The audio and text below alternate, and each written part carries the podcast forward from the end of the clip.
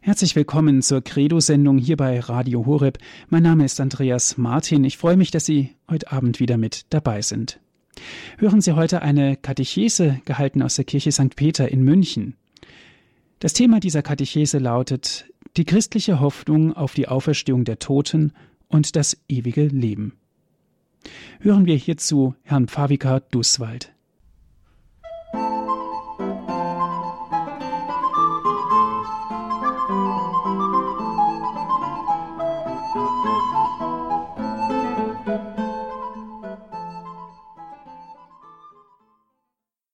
Ich werde versuchen, ein paar Gedanken zu entfalten zur spezifisch christlichen Hoffnung auf die Auferstehung der Toten und das ewige Leben. Sende aus deinen Geist und das Antlitz der Erde wird neu. Wenn das Licht der Sonne kürzer auf die nördliche Hälfte der Erde fällt und die Tage kürzer werden, dann erinnern sich viele Menschen an die Toten. Wir haben dies gerade eben in der festlichen Eucharistie getan, in der wir uns klar gemacht haben, dass unsere Verstorbenen einen Platz haben in dieser großen Bewegung des Dankes, die sich vom Sohn auf den Vater zubewegt und wieder zu ihm zurückkommt.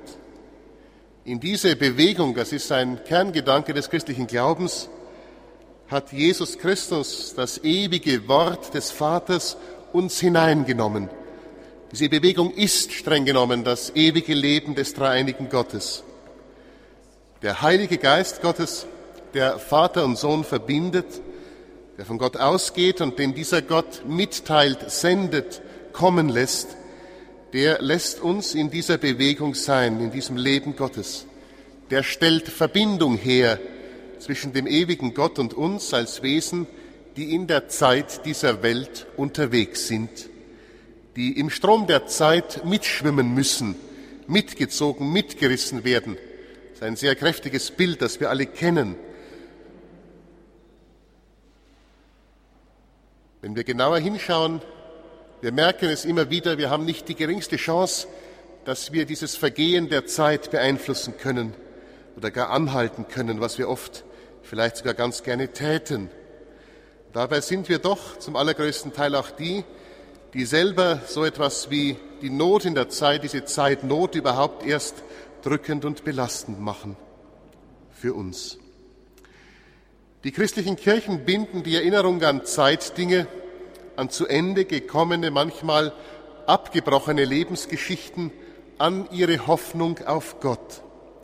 Und diese Hoffnung setzt darauf, dass alles menschlich Gelebte und Erlittene, ja sogar noch das, was schief geht, was verfehlt ist, sich zu einem guten Ganzen fügt in einer Wirklichkeit, die die Überlieferungen der Bibel als den neuen Himmel und die neue Erde bezeichnen. Wer solche Hoffnung nicht teilen kann, wird von den Toten, die ihm nahe waren, wünschen, sie sollen doch wenigstens eine gewisse Zeit noch irgendwie dazugehören, dadurch, dass man sie, dass man sich an sie erinnert, oder dadurch, dass man das, was von ihnen geleistet worden ist, im Leben vollbracht worden ist, das Lebenswerk mit Respekt verbindet und das auch ausspricht. Für Fragen nach Glück und Not eines gelebten Lebens und wie beides zusammengeht, lässt das eher wenig Raum.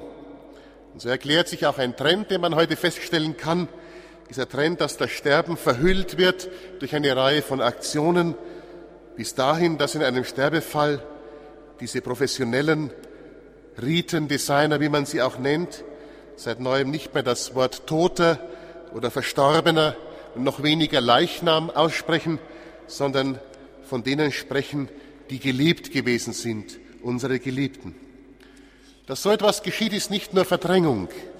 Dahinter steht, dass wenn der Tod spricht und uns Menschen den Atem nimmt, auch die Sprache von uns Menschen anders wird und auch anders ankommt, anders wahrgenommen wird. Keine Frage. Wenn Gutes und Not nahe zusammenkommen, so nahe, dass sich daraus so etwas wie ein Hauch von Versöhnung über das Rätsel von Leben und Sterben breitet, dann lässt sich so etwas niemals einfach herbeireden und auch nicht andemonstrieren. Wo immer einer darauf zu sprechen kommt, kann das nur sehr behutsam geschehen, im Bewusstsein, wie zerbrechlich so ein Gedanke ist, wie zerbrechlich solche Worte auch sind. Große Schriftsteller haben das gewusst, ein Hölderlin etwa, ein Camus, ein Saint-Exupéry und viele andere. Und entsprechend behutsam sind sie mit Sprache, mit den Wörtern umgegangen. Ein jüdischer Dichter, der im Ghetto von Vilnius gelebt hat und da entkommen ist, Abraham Sutzkever, hat einmal für so etwas eine Art Gebot, eine Regel formuliert, hat gesagt, geh über Wörter wie über ein Minenfeld, ein falscher Schritt, eine falsche Bewegung und alle Wörter, die du ein Leben lang auf deinen Adern gefädelt hast, werden mit dir zusammen in Stücke gerissen. Das behutsame Umgehen mit Wörtern. Der christliche Glaube verbreitet darum im Gedenken an die Toten auch keine einfache Jenseitshoffnung, so als ob wir im Sterben nur den Körper wechseln, die Pferde, wie Nietzsche gesagt hat, damit wir dann unter erleichterten Bedingungen mehr oder weniger weitermachen können wie vorher.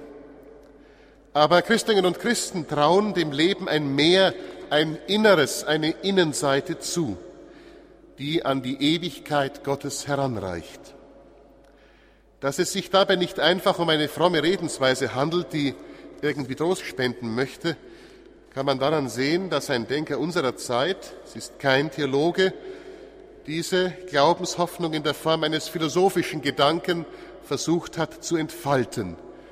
Der Philosoph Robert Spähmann, der in München lange Zeit Ordinarius gewesen ist für Philosophie an der Ludwig-Maximilians-Universität, er geht von einem einfachen Befund aus.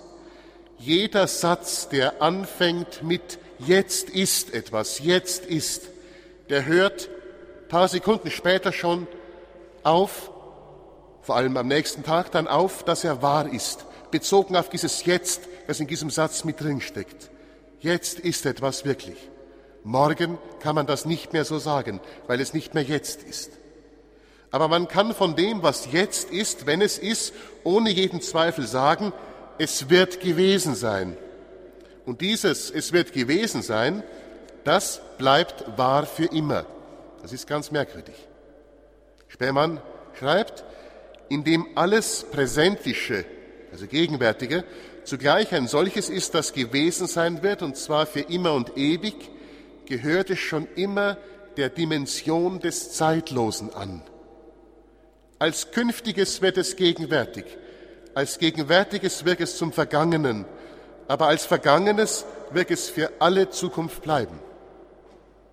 Vergangen, wenn es einmal vergangen ist, wird es für alle Zukunft bleiben. Das kann man immer von etwas aussagen.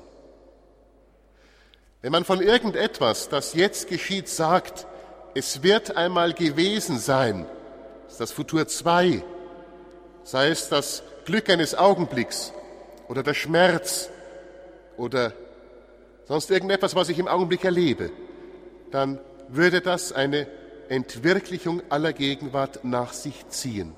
Das ist ein schwieriger Gedanke. Muss sich das einmal in einem ruhigen Augenblick überlegen, aber man kommt drauf, es stimmt tatsächlich, was Spähmann formuliert hat. Wenn aber von allem, was jetzt ist, unbedingt wahr gesagt werden kann, dass es einmal gewesen sein wird und weil dieses gewesen sein werden ganz unabhängig ist davon, ob das, was jetzt ist, einem Bewusstsein jetzt gegenwärtig ist, Darum kann dieses Gewesensein werden nur bedeuten, dass alle Ereignisse dieser Welt in einem ewigen, einem ewigen Innen aufbewahrt sind. Diesem Innen, das alles in der Zeit aufbewahrt, haben Menschen in den Traditionen der Bibel diesen Namen Gott gegeben, der, der immer da sein wird, der Herr Adonai. Von ihm kann man nicht sprechen, wie man von Dingen in dieser Welt spricht.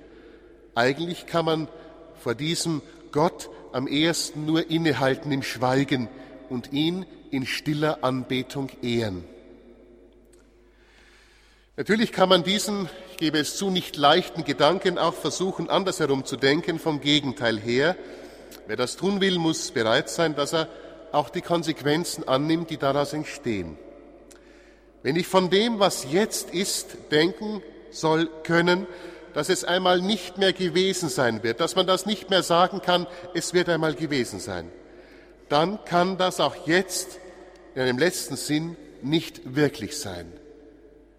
Was damit verbunden ist, ist eine Verneinung des Lebens.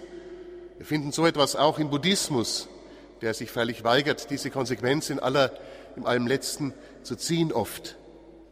Aber umgekehrt folgt daraus auch, dass wer diesen Gedanken des Gewesensein-Werdens von all dem, was jetzt ist, denkt, dass der sein Leben und Sterben jetzt schon in so etwas wie einen neuen Zusammenhang stellt. Der Gedanke an mein Ende und das Ende von Menschen, die mir lieb sind, der stellt, weil mein Leben und das der anderen einmal für immer gewesen sein wird, er stellt dieses Leben jetzt als Ganzes schon hier und jetzt in die Dimension der Ewigkeit. Das Bewusstsein unserer Endlichkeit macht das Leben jetzt gerade nicht absurd im christlichen Sinne, sondern ist Voraussetzung dafür, dass wir dieses Leben auch als kostbar erfahren, als kostbar in jedem seiner Augenblicke, unabhängig von der Zahl und Dauer dieser Augenblicke.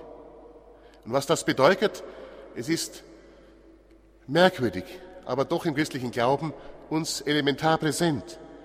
Weil das so ist, deswegen kann auch ein Leben, das schon jung zu Ende gekommen ist, vielleicht sogar wenige Augenblicke nach der Geburt, keineswegs ärmer sein als das eines anderen, der vielleicht die Schwelle von 90 Jahren überschreitet.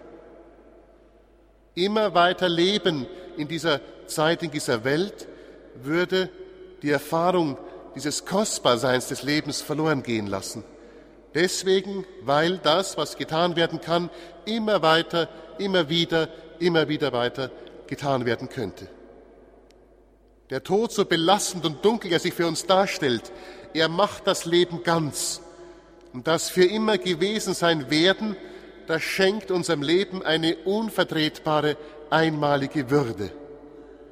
Das christliche Memento Mori oder Memento Homo quia pulvis es vom Aschermittwoch, das Denken an den Tod, das will nicht die Freude am Leben, am Dasein versauern, sondern es will bewusst machen, das Leben des Menschen hier in dieser Welt, in dieser Zeit, ist deswegen in einem tiefen Sinn wirklich, weil ein Mensch in der Zeit in einem tiefen Sinn damit einverstanden sein kann, dass er ein solches endliches und begrenztes Dasein in der Zeit hat und auch damit, dass ihm dieses Dasein in der Zeit einmal genommen wird, dass das einmal zu Ende geht. Der Mensch kann damit einverstanden sein, ohne dass er Angst haben muss, dass dadurch für ihn alles einstürzt, ins Chaos versinkt, alles verloren sein wird, so sein wird, als wenn es überhaupt niemals gewesen wäre. Vor dem Hintergrund solcher Gedanken, die nicht einfach sind, aber die es lohnen, dass man sie im Denken einmal geht, diesen Weg, die uns über die Zeit hinaus auf den ewigen Gott hin als gläubige Menschen ausrichten, dürfen wir unserer Verstorbenen gedenken, unseren Verwandten und Freunden, Menschen aus unserer Lebens- und Arbeitswelt. Und noch wichtiger, wir tun, wenn wir solche Gedanken pflegen, auch etwas, was Christen seit ganz langer Zeit tun. Wir denken auch an uns, wenn wir an die Toten denken. Wir wissen, dass wir Wesen sind, die in der Zeit stehen und dass Zeit etwas ist, das einmal angefangen hat mit der Entstehung dieses ganzen Kosmos und das einmal enden wird in diesem Sinne. Wir nehmen besonders auch den in unsere Gedanken hinein, der als erster aus unserer Mitte in diesen Kreis der Heimgegangenen treten wird. Bei jedem Begräbnis wird so gebetet seit alter Zeit. Und wir erhoffen und erbitten für uns selber den Geist der Versöhnung, diesen Geist, der uns fähig macht, dass wir uns annehmen als kleine, endliche Geschöpfe in der Zeit, in dieser Zeit, die wir oft als drückend und vergehend erleben. Bei allem, was schwach an uns und bei allem, was uns abgehen und fehlen mag, dürfen wir doch Ja sagen zu uns und dürfen mit uns selber einverstanden sein, dürfen Gott dankbar sein dafür, dass er uns geschaffen hat, uns auf die Reise eines Lebens hier in dieser Welt geschickt hat, ohne dass er uns gefragt hat. Wir können das deswegen tun, weil wir wissen, ich bin gewollt von Ewigkeit her, ich bin unvorstellbar geliebt für immer. Der, der mich und alles andere geschaffen und gewollt hat von Anfang an, und das heißt, der beim ewigen Gott von Ewigkeit her, der hat mich, kleinen Menschen, so wie ich jetzt da bin, unvorstellbar lieb. Der steht zu mir auch dann, wenn alle anderen gegen mich wären. Und wenn er, der ewig lebendige Gott, zu mir steht, kann es nur so sein, dass im letzten bei mir alles gut wird, unvorstellbar gut. Er, so sagt es die christliche Tradition, gibt mir Anteil an seinem ewigen Leben, aber nicht so, dass ich diese Ewigkeit selbst sein kann wie er, Gott, der die Ewigkeit ist. Ewiges Leben ist ja etwas, das eigentlich nur Gott zukommt, ihm allein und sonst niemandem, aber doch so, dass mir Anteil gegeben werden kann daran, wenn die ganze biblische Botschaft doch voll ist von der Aussage, dass der ewige Gott Zeitliches gewollt hat und eine Beziehung zu zeitlichen Wesen, wie wir es sind, will, Zeitliches bei sich da haben will, ja sogar selber in die Zeit hineingeht in Jesus Christus, das Geheimnis wieder besonders bedenken und feiern.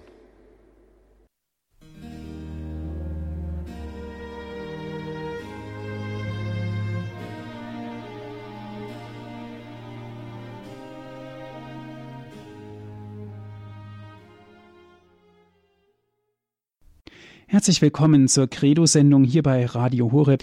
Hören Sie heute eine Katechese gehalten aus der Kirche St. Peter in München. Das Thema dieser Katechese lautet Die christliche Hoffnung auf die Auferstehung der Toten und das ewige Leben. Hören wir hierzu Herrn Favika Duswald. Wenn man in die südliche Toskana kommt, in die alte Stadt Siena, kann man dort den Regierungspalast, den Palazzo Pubblico, besuchen. Dieser Palast liegt zentral an Sienas ehemaligem Marktplatz, der Piazza del Campo, auf dem auch dieser berühmte Palio stattfindet, das Pferderennen, das jedes Jahr im Sommer wieder dort ausgetragen wird. In diesem Palast selber, da sind heute Räume des Stadtmuseums untergebracht, befinden sich eine Menge berühmte Fresken. Eines der berühmtesten Werke in diesem Palast ist die Darstellung der guten und der schlechten Regierung im Saal der Neun, Sala dei Novi, oder Saga della Pace, Saal des Friedens. Gemalt hat sie Ambrogio Lorenzetti in der ersten Hälfte des 14. Jahrhunderts. Wenn man nun genau hinschaut, dann kann man bei dem Bild, das der guten Regierung gewidmet ist, eine sitzende Figur entdecken, eine Allegorie in Frauengestalt, die so etwas wie einen schmalen, großen, weißen Kelch in der rechten Hand hält. Tatsächlich handelt es sich hier um die erste Darstellung einer Sanduhr, die um diese Zeit im 14. Jahrhundert im Westen immer mehr bekannt wird. Die Antike hat nur Wasseruhren gekannt, keine Sanduhren, weil man Glas nicht so fein hat ausziehen können. In dieser Sanduhr steckt ein Traum von Menschen. Dieser Traum besteht darin, das Feste und Flüchtige, das Messbare, das, was ich niemals ausschöpfen kann, Zeit und Ewigkeit zusammenzubringen. Man muss so eine Sanduhr mal nehmen und eine Zeit lang betrachten, um dieses Wunder zu begreifen, um was es da geht. Wenn man das tut, dann hat man auch die Chance, dass man dem auf die Spur kommt, dass so eine Uhr nichts anderes ist als ein tiefes Sinnbild für uns Menschen selber. Sind wir doch auch so zerbrechliche, empfindliche Gebilde, die trotzdem allesamt auf etwas anderes, Größeres, Bleibendes, Ewiges ausgerichtet sind. Vor allem die Kraft der Hoffnung weist uns in diese Richtung. Sie lässt uns Menschen diese Welt mit ihren vielen Unwägbarkeiten und Unsicherheiten überhaupt nur aushalten und ertragen.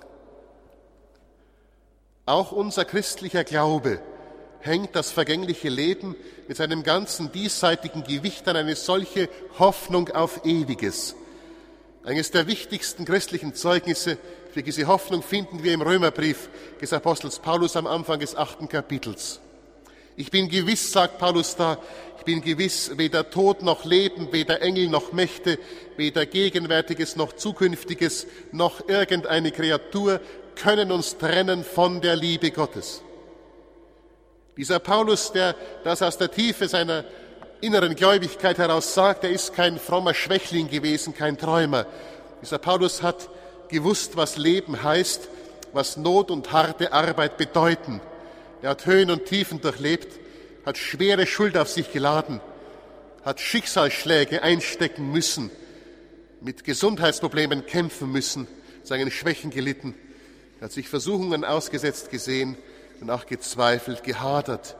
Und er hat erleben müssen, dass er in wichtigen Lebensplänen auch gescheitert ist.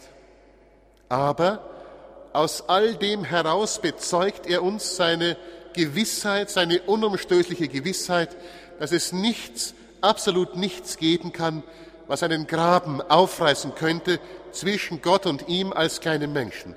Es kann nicht Leid, das kann nicht Schuld, das Schicksal nicht, ja nicht einmal das Dunkel schlechthin, der Tod. Selbst wenn er selber einmal stirbt, so spürt Paulus den Glauben. Selbst dann kann er nicht herausfallen aus Gottes Hand, aus dieser Liebe, die ihn hält und trägt und birgt. Diesen Abgrund, diesen unüberbrückbaren Abgrund, den der Tod zwischen Menschen aufreißt, den gibt es nicht zwischen Mensch und Gott. Und das sagt Paulus nicht so einfach vor sich hin und zu anderen gleichsam, um sich und die anderen so ein bisschen aufzubauen, zu trösten.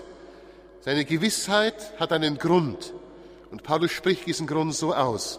Ist Gott für uns, wer ist dann gegen uns? Er hat doch seinen eigenen Sohn nicht einmal geschont, sondern ihn für uns alle hingegeben. Wie sollte er uns mit ihm, mit diesem Sohn, nicht alles schenken? Um gewiss zu sein, dass nicht einmal der Tod einen Menschen ins schiere Nichts stürzen kann, also aus der Liebe Gottes herausreißen kann, dazu hat der Apostel nur daran erinnern müssen, was Gott schon längst in Jesus Christus für die Menschheit insgesamt getan hat. Er ist ein kleiner Mensch geworden, so wie wir kleine Menschen sind. Er, der große Gott, hat sich herabgebeugt, klein gemacht, sich zum Sklaven gemacht, sich ganz nach unten begeben. Mit aller Not und Ohnmacht hat er unser Leben geteilt. Und am Ende hat er sich am Kreuz aus der Welt sogar hinauswerfen lassen, aus seinem Eigentum, wie Johannes sagt, um so das Böse in der Ohnmacht, in der Kraft der Liebe, die doch mächtiger als alles ist, zu besiegen. Wenn nun, so denkt Paulus, wenn nun Gott, der alles für uns tut, wenn es ihm so sehr um uns Menschen geht, wird er uns dann in unserem menschlichen Wollen und Streben und Fühlen jemals alleine lassen.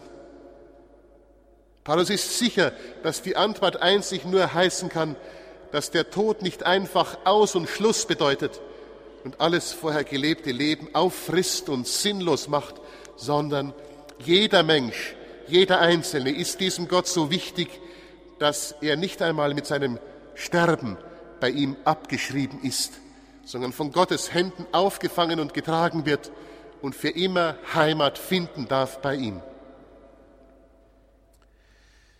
Wie unvorstellbar Gott über die Geschichte hin sich immer wieder als der um uns Besorgte und der uns Liebende zeigt, das ist für Paulus der Grund dafür, dass er sich im Glauben sicher sein kann, ich habe, ich kleiner Mensch in der Zeit, habe von Gott her ein ewiges Leben. Er wird sich dieses ewigen Lebens, das er von Gott her hat, gewiss. Es ist sein Glaubensweg, den er selber zurücklegt. Und genau in dem Maß, in dem ein Mensch sich diesem Gott im Glauben anvertraut, sich öffnet, in dem Maß darf er sein zerbrechliches, kleines irdisches Leben gerade auch mit dem Ende, mit dem Tod, jetzt schon und für immer aufgehoben und umhüllt wissen von dieser Ewigkeit Gottes. Der Allerheiligentag gestern und der Allerseelentag heute sind nichts anderes als ein feierliches Bekenntnis wie er es uns mit dieser Hoffnung auf ein ewiges Leben ist. Genau wie die Osternacht oder das Fest auch der leiblichen Aufnahme Mariens in den Himmel, wenn ein Mensch sich auf den Weg des Glaubens macht, sich immer mehr ohne Vorbehalt in diesem Glauben in Gottes Hände fallen lässt, dann bleibt nichts von seinem Leib und seiner Seele gelebten Lebens hier in dieser Welt außerhalb dieser Unvergänglichkeit Gottes. Ja, Gott will uns mit seiner Liebe und Treue Anteil geben an seiner Unvergänglichkeit, an seiner Ewigkeit. Wer so einen tiefen, einen geistgeleiteten Blick, müssen wir sagen, auf das Leben in dieser Welt einübt und wagt, wird eines Tages wie von selber auch das Enden des irdischen Lebens als ein Inbild der geistlichen und geistlichen Neugeburt in der Ewigkeit Gottes verstehen können. So ein Mensch wird das, was mit dem Ausdruck ein österlicher Mensch beschrieben wird. Das heißt, jemand, der aus dem Geheimnis der Auferstehung lebt, an der er oder sie Anteil bekommen hat. Das aber ist der tiefste Sinn eines christlichen Lebens hier in dieser Welt, eines Lebens aus der Hoffnung auf die Auferstehung der Toten und das ewige Leben. Dieses Leben hier in dieser Welt mit allem, was dazugehört, mit dem Guten, aber auch dem Belastenden, dem Dunklen und auch mit dem Ende, mit dem Tod. Dieses Leben wagen und angehen in dem festen Bewusstsein, ich bin niemals alleine, keinen Herzschlag, keine Sekunde, keinen Schritt lässt mich der allein, der mich auf die Reise, auf den Weg eines Lebens hier in dieser Welt geschickt hat. Er steht zu mir, mein Gott, der mich unvorstellbar lieb hat als sein Kind.